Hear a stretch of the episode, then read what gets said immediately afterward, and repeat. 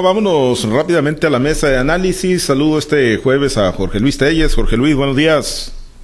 Buenos días, Pablo César. Buenos días, Altagracia. Buenos días, Francisco Chiquete. Buenos días a todos. Gracias, gracias, eh, Jorge Luis. Eh, ahorita saludamos a Chiquete, Altagracia. Te saludo con gusto. Buenos días. Buenos días, Pablo César. Buenos días, Jorge Luis. Buenos días a todos los que nos están escuchando. Esperemos a Francisco. Gracias, eh, Altagracia. Pues vamos a uno de los temas. Eh, Altagracia, iniciamos contigo para que, bueno, pues ahí con tu experiencia nos compartas, pues cómo podemos tomar, no digo, no somos agricultores nosotros el resto, pero tú, tú sí lo eres.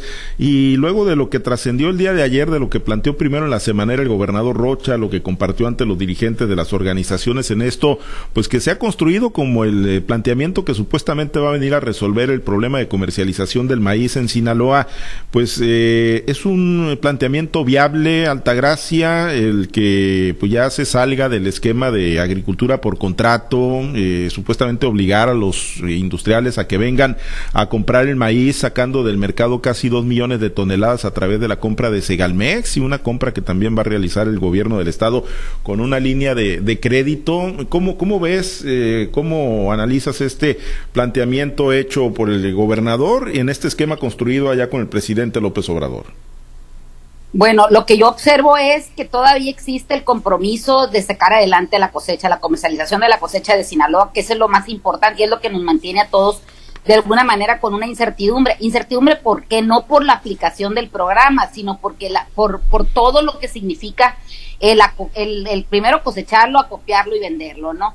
el tema de que ya estén en la, en la mesa el 1.8 millones de toneladas ya que te digan por dónde, cómo, a través de quién, eso es lo que le da certidumbre a este programa. Si bien es cierto, todavía no tenemos la lista de los, de los centros de acopio, pero ayer se dio una notificación muy importante. El gobernador dijo a todos los productores menores de hasta 10 hectáreas, pues ya tienen la, la, la, comercialización segura de su producto. Eso es muy importante porque estamos hablando que es la mitad del padrón de, de los productores que, que, están inscritos, que son productores de maíz, ¿no?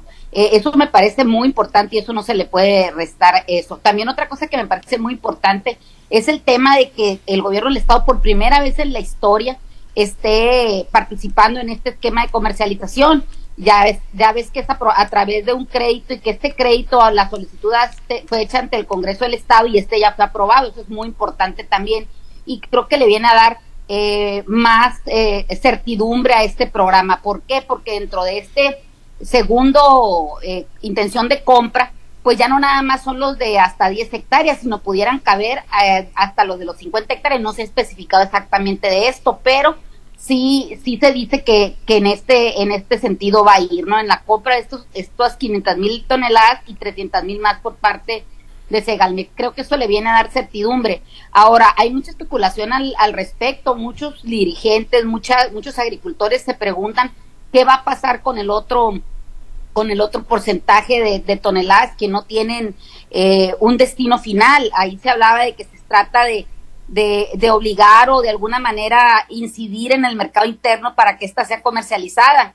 Sabemos de buena fuente y así se ha visto también ya por parte de algunos productores donde han venido este, compradores de otros estados a comprar maíz. Conforme vaya pasando la, los días de trilla, conforme vaya pasando la recolección de la cosecha, estos compradores van a venir porque siempre han venido y además porque no hay maíz este, suficiente en, en estas regiones como es en el, en el Bajío, que son prácticamente pecuarios, ¿no? Entonces, para eso son los que, los que también se dice que van a venir como ya están llegando. Si bien es cierto, no es al precio de 1965, pero sí está de parte de nosotros decir, ¿sabes qué? Pues no te vendo a menos, ¿no? Porque también la opción de entregarlo a depósito. En el depósito, eh, el, el, gobernador hablaba no de un depósito en sí como tratando de una pignoración, sino para el hecho de mantener resguardada nuestra cosecha, porque también lo que dejó ayer en claro el gobernador, o por lo menos así lo puso, lo expuso ante los medios, ante toda la sociedad sinaloense, es que el, el presidente de la República dijo que si no se vendía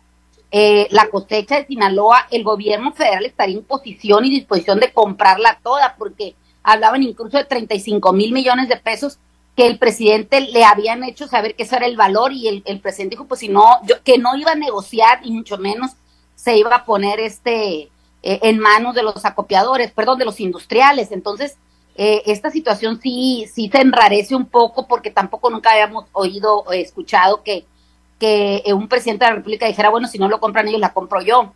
Eh, hay otra situación que también llamó mucho la atención, fue el tema del tuitazo que aventó la Secretaría de Economía, donde prácticamente desmentía el gobernador diciendo el tema de del cierre de las importaciones o, o, de las importaciones con un arancel prácticamente de cuatro mil pesos por tonelada. Eh, esta, esto también fue desmentido por el gobernador o, fue aclarado por el gobernador en donde nunca se dijo que iban a, parar las importaciones en el tema del consumo humano y mucho menos con países que tuvieran acuerdos comerciales, es decir, no van a parar las importaciones de Estados Unidos, pero hay que recordar también que Sudáfrica no tiene un tratado de libre comercio ni mucho menos un acuerdo comercial con, con nuestro país, entonces desde de, de, este tipo de observaciones o de ese tipo de vistas que se le dan de un lado y de otro, es como se ha venido haciendo este relajo tan grande. Es muy importante eh, mencionar que el retirar no es nada más almacenar la cosecha, sino esa cosecha prácticamente es desaparecerla de la oferta, que eso es lo más importante. Mucha gente está preocupada por, por, por esto, incluso se habla de manifestaciones más adelante, ¿no? Pero, pero de hecho el que se haya ya establecido un precio piso para esas toneladas y sobre todo el sacarlas del mercado, que eso es lo importante, pues de alguna manera le viene a dar certidumbre, ¿no? Y nos viene a dar certidumbre de que vamos a poder vender la cosecha. Ahora, en el peor de los casos, como te digo, si no vienen los industriales a comprar, bueno, también tenemos ahí sobre la mesa eh, la compra por parte del gobierno federal. Híjole, a ver, eh, esa, esa, e, esa, ¿a poco esa se la, o sea, se, la compras al presidente López Obrador y al gobernador de que van a venir por cinco, más de cinco millones de toneladas de maíz? ¿Y a poco sí le compras a Maseca que no ocupe el maíz de Sinaloa, Pablo No, no, no, no, no, claro, ah, pero estamos en esa oferta. Sí, pero pero pero Maseca, pero Maseca se puede esperar, pues quién sabe, puedes tirar más la liga, un productor que quién sabe con quién se encharcó para poder sembrar eh, mientras no liquide sus deudas, mientras no le compren el maíz, ¿cómo le haces? Es que mira, estamos en un en un mercado de mucha especulación, de mucha incertidumbre. Así pensaban también los cuando cuando lo del aeropuerto que, que ya se habían encharcado muchos para la construcción y para la compra de los terrenos y de los materiales y se dio. Estamos en un gobierno diferente, estamos viendo que hay resultados diferentes. A eso es a lo que nos tenemos que enfrentar. Yo no digo que va a pasar, te estoy diciendo lo que yo percibí, lo que yo encontré en esa conferencia. Yo no, no, sí, sí. ni lo estoy afirmando ni lo estoy descalificando. al final de cuentas queda en ese terreno de la especulación, efectivamente, ¿no? Porque pues hay que ver si funciona. Efectivamente es una fórmula diferente, ¿no? Totalmente diferente, Jorge Luis, pues a lo que se venía haciendo y por ahí tienen que caminar porque es, es el caminito que ya les dibujó el gobernador y el, y el presidente López Obrador a los productores de maíz, Jorge Luis. Sí, yo creo que ya no va a haber otra propuesta, ¿no? Yo creo que esta propuesta ya es la, la, la, definitiva. Y bueno, pues sí, sí quedan, realmente sí quedan muchas dudas, porque se, se, le da prioridad a los productores que sembraban hasta, hasta 10 hectáreas, y, ahí se acaba, se acaban los primeros 7 mil millones de pesos, que es lo que costaría, quizás un poco menos, y tú sacas la cuenta 6.965 por, por, por, el, por las toneladas que se esperan, que se, se, estima que esos productores tienen un rendimiento promedio de 7, 7.5 toneladas por, por hectárea, pues va a alcanzar, va a alcanzar realmente para, para todos, no, no se les va a acabar el dinero, porque así como, habrá algunos, o al el propio gobernador, produzcan hasta, eh, tengan rendimiento de hasta 10 y 11 toneladas, pues que se me hace difícil en un pequeño productor que tenga esos rendimientos, pero los podría tener, ¿por qué no?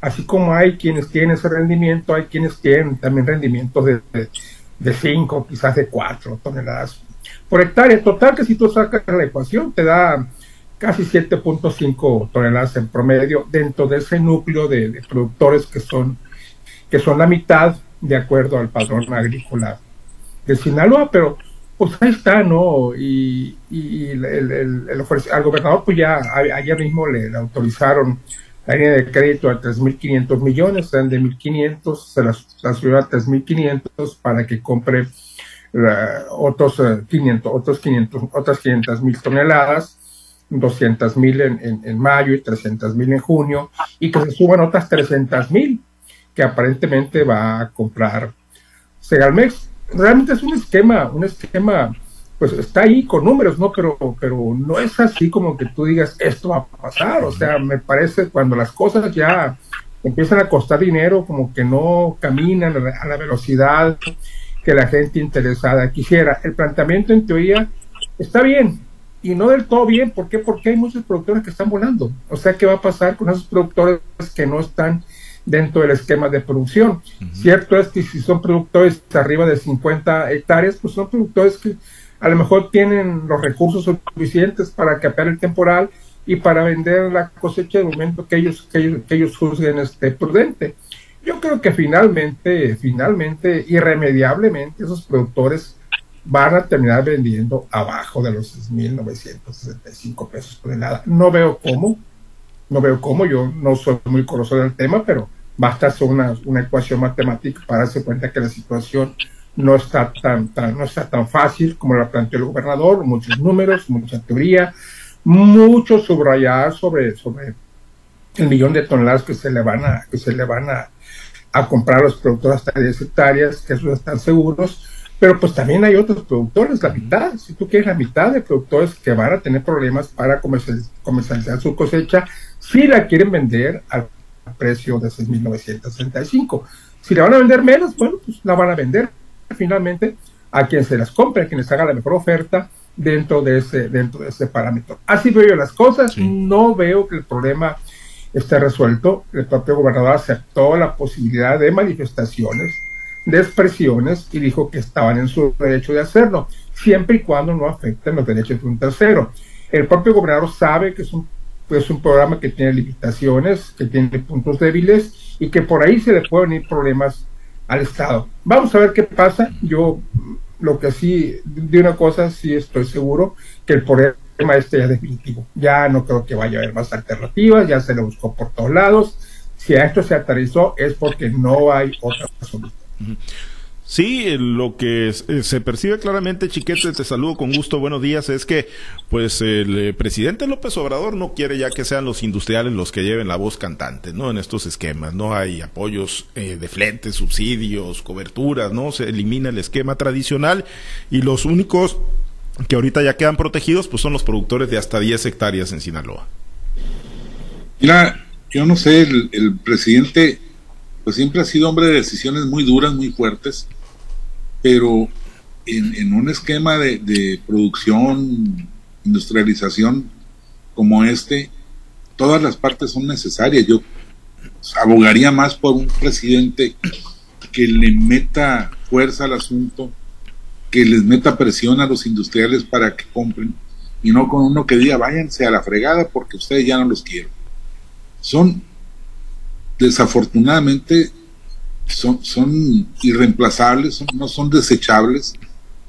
No es una cosa en que digas, pues vamos a habilitar a otro y a otro para que cumplan esta función. Yo creo que el presidente está actuando ahí, pues más con una actitud de, político en campaña que de, que de solución de problemas. Ahora, es una oferta grandísima, si no lo compran ellos, lo compramos nosotros, pues es la solución definitiva al asunto. El problema es que cuando se trata de dinero fiscal y se trata de flujos, que es eh, un punto que nadie ha visto, eh, ¿cuándo les van a pagar? Los agricultores no están como para seguir financiándose las deudas que, se echaron para, para sembrar y para cosechar, para cultivar y cosechar. Yo creo que tiene que medirse esto. Y ahora, yo siempre he sido muy, muy malo para las cuentas y no me da. Si esto empezó con que iban a comprar un millón de toneladas al principio y garantizaban la compra de un millón, hasta un millón de excedentes de la cosecha, pues ya eran dos millones este, asegurados y ahora me hablan de un millón quinientas mil del gobierno del estado que, que, como si no tuviera necesidades para, para, para otras cosas tan igual de urgentes y de quizá 300 mil que compre Segalmex son menos que los 2 millones que ya se habían garantizado, a menos que se haya perdido ese millón. Ya no se habló de hasta 2 millones. El segundo millón era hasta, no era No, no, no.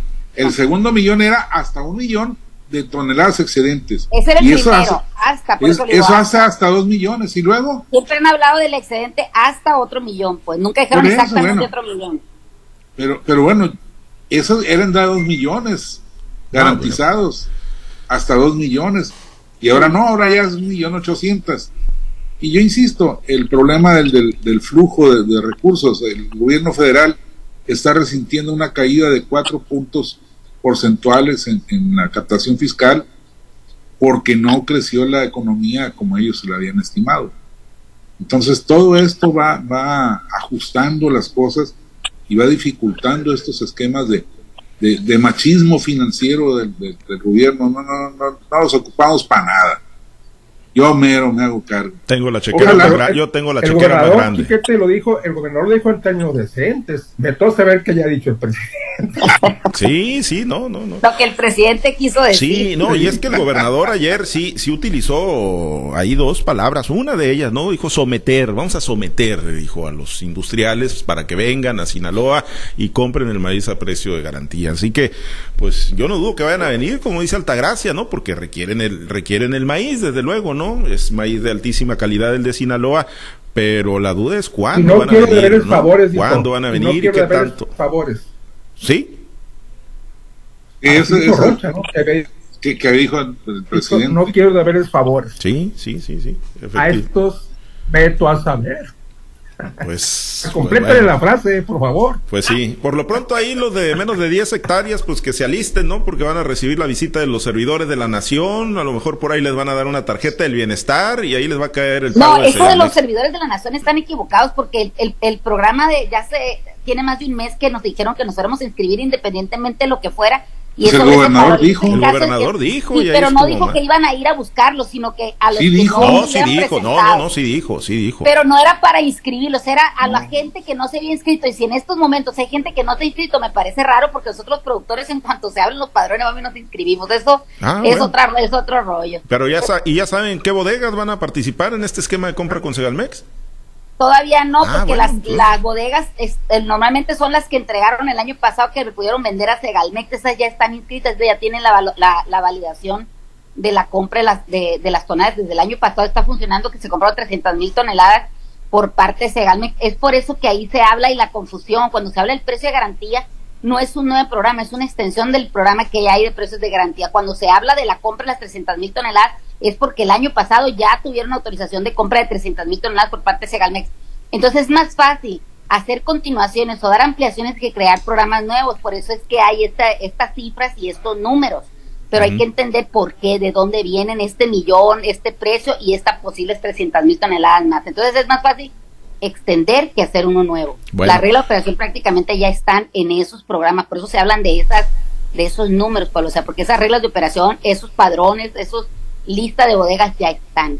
Bueno, pues por lo pronto el gobierno, la participación, chiquete, pues va a ser compro maíz a través de Sagalmex, lo saco del mercado y luego lo va a vender el gobierno porque pues no se va a quedar con él, digo, salvo que se ponga a regalarle maíz a los a los tortilleros. También habló de eso el gobernador. recuerda que viene una campaña. Pues el gobernador habló de eso, dijo que todo el mundo tenía en los ranchos un, un algo así. Sí, sí, sí, sí, pues para hacer campaña del 24, dijo, lo dijo ayer el presidente, es que hay que ver el 24, dijo el presidente, el, el, gobernador, perdón, el gobernador. Bueno, pues ahí está el esquema. La realidad es que de verdad hay, hay, mucho escepticismo, sobre todo con los productores más grandes, ¿no? Que tenemos muchos en el estado de Sinaloa, ¿eh? Que no son. O los que nunca han tenido eh, acceso a apoyos, por eso es tanto esta razones, es decir, todos, todos, porque eh, en la se Río Revuelto Ganancia Pescadores hay muchos que no tenían derecho ni antes ni durante ni después de ningún programa. No, y no está mal, lo hemos dicho, y digo, ha sido, ha sido la constante en el discurso de este gobierno y de este régimen. No está mal que se les apoye, no está mal que se les proteja, lo que está mal es que dejes desprotegidos a los otros en aras de supuestamente una justicia social. Eh, eso es lo que no está de, manera correcta, del todo correcto. Bueno, nos quedan tres minutitos, así en un minuto para cada quien, nada más el tema de Héctor Melesio Cuen y la UAS. Jorge Luis ayer se fue duro el gobernador otra vez contra el rector, le dijo que se deje de payasadas, le sacó ahí pues eh, supuestas irregularidades, compras, pues hablando del maíz de tortillas, de 18 millones en tortillas en época de pandemia, y Melesio Cuen, pues amparado, Jorge Luis, ante una posible detención. Bueno, pues sí, ¿no? Cuando vea la barba de tu vecino cortar, por las que ibas a remojar. si ya hubo una especie de advertencia para el rector, para el rector Madueña, pues eh, la batería está enfocada sobre el cuello. Ahí están enfocados, hacia allá apuntan todos los cañones. Olvídate de todos los demás que están hacia allá están apuntando los cañones. Entonces, pues de una vez pueden, sabe que tarde que temprano pueden ir por él, porque pues cada día eh, se presentan mayores acusaciones de, de enriquecimiento eh, no inexplicable enriquecimiento ilícito con adquisiciones, abusando de, la información privilegiada que le ha permitido a él y a su familia, dicen las denuncias, no me consta, ah, pues hacerse una riqueza considerable a costillas de la universidad y bueno, pues también la acusación de que mucho dinero de la universidad pues se va a financiar el partido sinaloense o actividades irregulares. Entonces, pues hace bien ampararse. Eso no quiere decir que en momento dado pues no pueda ser eh, detenido cuando el proceso avance. No hay orden de aprehensión contra él, hasta donde yo sé, pero una vez se ampara por aquello de lo, que pudiera ser. Y yo me sigo preguntando si mañana 5 de mayo es el día en que la universidad, su día grande, celebra 150 años, no va a ir el gobernador. No. Le dijo ayer que no, no, pues invítalo, invítalo a desayunar y ¿qué pretexto quiere? Dijo, ojalá que consiga un pretexto. Pues, le dijo ahí, consígame cualquier pretexto para no ir, chiquete. Le dijo ayer al gobernador en la, en la semana, no quiere ir, obviamente lo que menos quiere es estar junto con, con las autoridades, no con la comunidad universitaria, con las autoridades universitarias. Pues lo invitaremos a la fonda del Chalío a ver pues si va sin Claudia Sheinbaum. Ahí se van sin pagar, dicen los hipócritas. pues el que avisa no es cobarde, ¿no? Pues no es raro eso. No, no, pues bueno, mira, yo creo que el, el, golpe contra Cuen necesariamente tiene que darse en los próximos tres meses, porque se vienen las campañas electorales y entonces sí, la, la situación podría dificultarse podría haber fuerzas ajenas que empiecen a decir, pues vamos garantizando este, la unidad y con nuevos apoyos, mayores apoyos. Entonces el gobernador, si quiere conseguir este propósito suyo tan declarado, tendrá que apurarse los próximos tres meses. Pues sí, sí, y bueno, pues son, como decía Jorge Luis Altagracia, finalmente, pues sí, son cañonazos, ¿no? Los que ya están sobre Héctor Melesio Cuen. Creo que le soltaron todos los leones a este pobre cristiano como en los tiempos de los romanos. Y eso es lo que estamos viendo, un gran coliseo en el gobierno. Pobre, pobre, no lo estamos viendo. ¿eh? No, no, pobre. No, no, no, no, pero, pero los leones sí están hambrientos. están bastante hambrientos, aunque sea rey de alguna tribu de Judea. Bueno. Es, pobre. Bueno, pues ya veremos hasta dónde llega. Ahí anda, por lo menos. Además, pues, están muy caras las tortillas, hombre. ¿Por qué no le creen los de los 18 millones? 18 millones de tortillas. Y dice el gobernador, pues estaban en pandemia, los chamacos. y los estudiantes son muy dragones también. Oye, y si nos ponemos a revisar ese tipo de los alimentos cuando estuvieron en pandemia, creo que más de alguna guardería, escuela, albergue de los que están auspiciados con dinero público pueden salir tronados. No hay que pudieran poner ahí una, una revisión. Todo, todo bajo la lupa, todo bajo el microscopio tiene sus, sus asegúnes, ¿no? El asunto es a quién ponen bajo la lupa y a quién ponen bajo el microscopio. Bueno, gracias, Santa Gracia, excelente día. Que tengan un excelente día y esperemos a ver si nos invitan al 5 de mayo a la UAS. Bueno, gracias, chiquete, excelente día. Buen día, saludos a todos. Excelente jueves, Jorge Luis. Viene bueno el fin de semana en materia deportiva, ¿no? Qué bueno va a venir porque que juega aquí en el Cruz Vamos a ver al, increíble campeón mundial de todos los Ah, bueno, sí, el, Canelo. el Canelo ahí en ah, Jalisco, en su tierra, peleando. Va a ir a ganar a su tierra. Bueno, pues libra por libra, kilo por kilo, el, mejor campeón mediáticamente, mediáticamente, el, el, ¿qué, ¿qué? El mejor campeón de la historia. Sí, inclusive por encima de Julio César Chávez. Pues, no, ahí no, te metas con Julio César. Es como si le dijeras a Pablo César que es mejor este eh, Culiacán que los mochis que los cañeros. Bueno, eso, no está la eh, ironía, eh, eso por estadística se la compro, por estadística Él es algodonero, acuérdense que es algodonero. Híjole, no, no, no, no, pero esa, esa la vamos a dejar aquí grabada, la, la de Jorge Luis, que el Canelo es el mejor no, no, de la ironía, historia, ¿eh? No, soy canelista, no, no noté yo la ironía, te noté mucha contundencia y convicción. Que es mejor que Julio César Chávez, debes de notar ironía, pero de inmediato, ¿cómo crees? No, no, no, no noté el tono. yo voy a, no, no, lo voy percibí. a, a poner un culichi. Es blasfemia eso. Bueno, te van a quitar todos los todos los galardones de cronista y de eso por esa por esa expresión que tuviste. Bueno, gracias compañeros.